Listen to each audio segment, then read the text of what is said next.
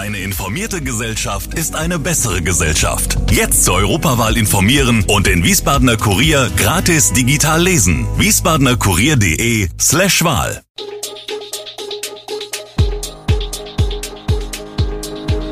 Gude, unser morgendliches News Update.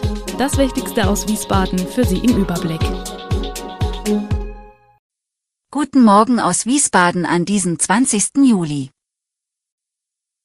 Hobbypiloten helfen bei der Bekämpfung von Waldbränden, Grillverbot auf öffentlichen Plätzen in Wiesbaden und ein erneuter Streik von Lkw-Fahrern an der A5.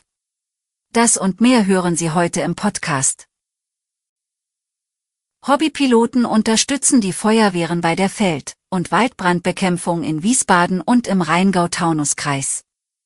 Dank ihrer Flüge können Brände frühzeitig erkannt und die Feuerwehr damit rechtzeitig informiert werden. Die Piloten des Luftfahrtvereins Rheinhessen melden die Sichtung von Rauch oder Feuer an die Luftsicherung und kreisen über den Brandstellen, um deren genaue Standorte zu bestimmen. Diese Informationen werden dann an die örtlichen Feuerwehren weitergegeben. Durch ihr Engagement können bis zu zwölf Minuten bei der Alarmierung gespart werden, was bei der Brandbekämpfung von großer Bedeutung ist. Der Verein führt täglich über 60 Flüge durch und erhält Anerkennung von den Feuerwehren, finanzielle Unterstützung gibt es jedoch nicht. Die Waldbrandgefahr steigt, deshalb gilt ab sofort absolutes Grillverbot auf öffentlichen Plätzen in Wiesbaden. Aufgrund der Waldbrandwarnstufe 4 und anhaltender Trockenheit wurden die Grillplätze im Wald bereits zuvor geschlossen. Nun gilt das Verbot auch für alle restlichen Wiesbadener Grillplätze, inklusive Gasgrills. Rauchen im Wald ist ganzjährig untersagt. Ordnungskräfte werden dort verstärkte Kontrollen durchführen. Auch Veranstalter dürfen keine Kohlegrills nutzen und das Grillen in Pavillons oder Zelten ist untersagt. Foodtrucks und Anhänger mit festem Boden sind von dieser Regelung ausgenommen, jedoch müssen Veranstalter die Stellflächen ausreichend bewässern und zusätzliche Löschmittel bereithalten. Das Abbrennen von Feuerwerk ist grundsätzlich verboten, Ausnahmen bedürfen der Abstimmung mit dem Umweltamt. Gaststätten und Kleingärten in Waldnähe dürfen keine Feuerwerke oder Pyrotechnik entzünden.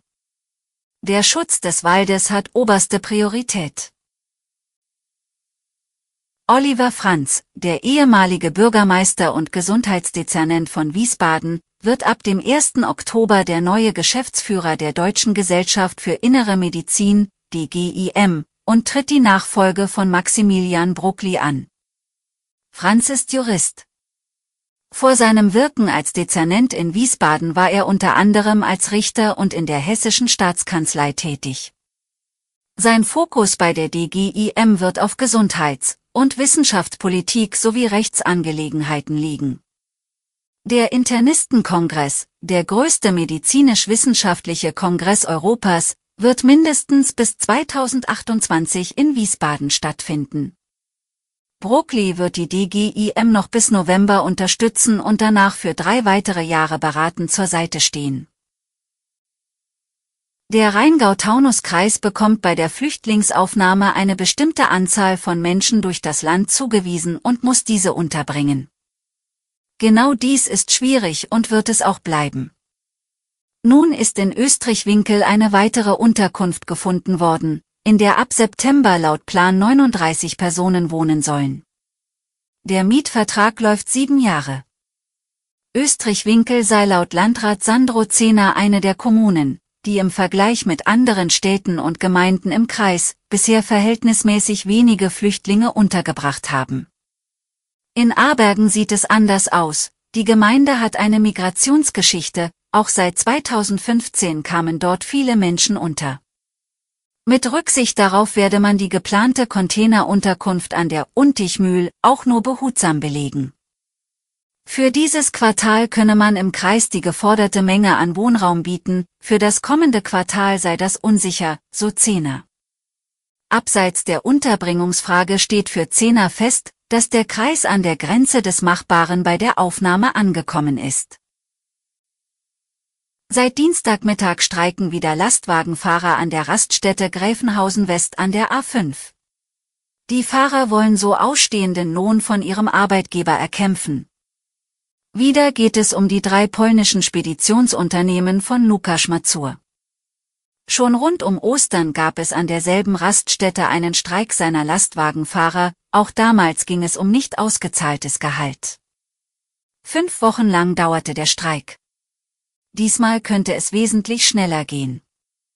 Laut Edwin Atema von der niederländischen, gewerkschaftsnahen Stiftung FNVVNB seien gegen Mittwochmittag 12 bis 15 Fahrer aus Georgien am Streik beteiligt gewesen. Ein erster Erfolg konnte laut Athema bereits vermeldet werden. Eine erste Zahlung sei bei 11 bis 15 Fahrern eingegangen. Das reiche aber noch nicht bei allen, um den ausstehenden Lohn zu decken. Athema verhandelt im Auftrag der Georgier weiter um eine zweite Zahlung. Das polnische Unternehmen sei um Schadensbegrenzung bemüht, daher werde nun schneller gehandelt, erläutert der Gewerkschafter. Die Raststätte in Gräfenhausen habe für die Fahrer symbolischen Charakter. Der letzte Streik hatte großes Medieninteresse und Solidaritätsbekundungen hervorgerufen. Alle Infos zu diesen Themen und noch viel mehr finden Sie stets aktuell auf www wiesbadener-kurier.de Gude Wiesbaden ist eine Produktion der VRM von Allgemeiner Zeitung, Wiesbadener Kurier, Echo Online und Mittelhessen.de. Redaktion und Produktion die NewsmanagerInnen der VRM. Ihr erreicht uns per Mail an audio.vrm.de.